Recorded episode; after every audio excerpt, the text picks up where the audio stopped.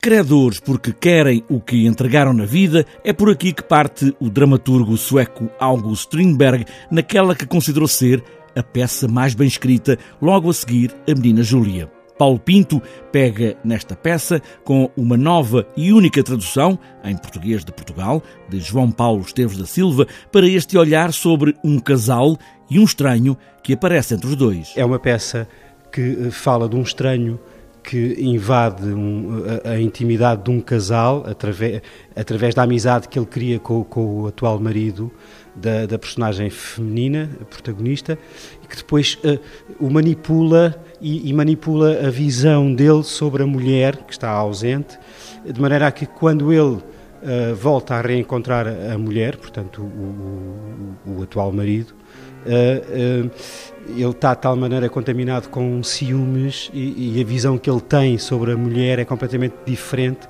e isso vai, vai, vai mudar um bocadinho a história dele, bastante, a história dele, de, desse casal. Mas não tens medo de me perder, pois não?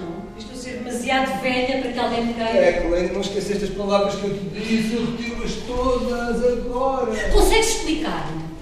Como é que podes ser tão ciumento e ao mesmo tempo tão seguro a meu respeito? Não, não, eu não consigo explicar, não consigo explicar. Há 130 anos, a idade desta peça de Strindberg, o dramaturgo escreve uma mulher emancipada, no mesmo patamar dos dois homens da peça, tanto intelectualmente como economicamente. Esse é o grande conflito deste espetáculo. Portanto, é, é também, nesse sentido, uma peça visionária. Não há muitas heroínas destas. Nós, sempre nós, os humanos, que ali estamos, num pequeno palco, espaço de hotel, com um jovem pintor que fugiu com a mulher, que abandonou a casa e o marido por maus tratos, e encontram este estranho, um homem.